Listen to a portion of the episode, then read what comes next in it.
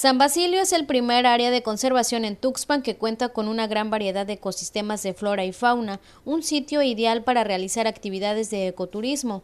Este lugar forma parte de la ruta de aves migratorias y residentes, además de 10 especies de murciélagos, mismos que podrían ayudar a polinizar, dispersar semillas y controlar la reproducción de insectos en la zona. Este bosque da albergue a muchas especies y el hecho de conservarlo hace que que estén llegando nuevas especies.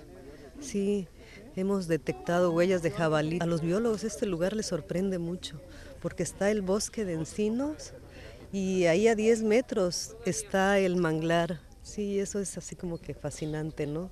Poder ver un sistema junto al otro. Dulce María de Menegui, propietaria del terreno, refirió que de las 26 hectáreas que comprende el predio, decidió aportar 18 para la conservación de las especies que ahí habitan y que durante 20 años trabajó para preservarlas pensando que este sitio podría ser un atractivo más para el municipio. Van a poder disfrutar del bosque de encinos, del manglar, del pastizal.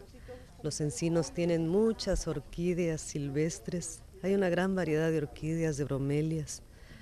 Además, bueno, se encuentra uno con muchas huellas de animales que muchas veces no los vemos, pero que sabemos que ahí están.